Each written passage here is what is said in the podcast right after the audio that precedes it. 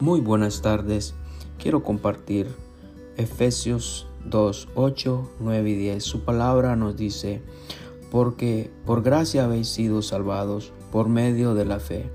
Y esto no de vosotros, sino que es don de Dios, no por obras, para que nadie se gloríe, porque somos hechura suya, creados en Cristo Jesús para hacer buenas obras, las cuales Dios preparó de antemano para que anduviéramos en ella.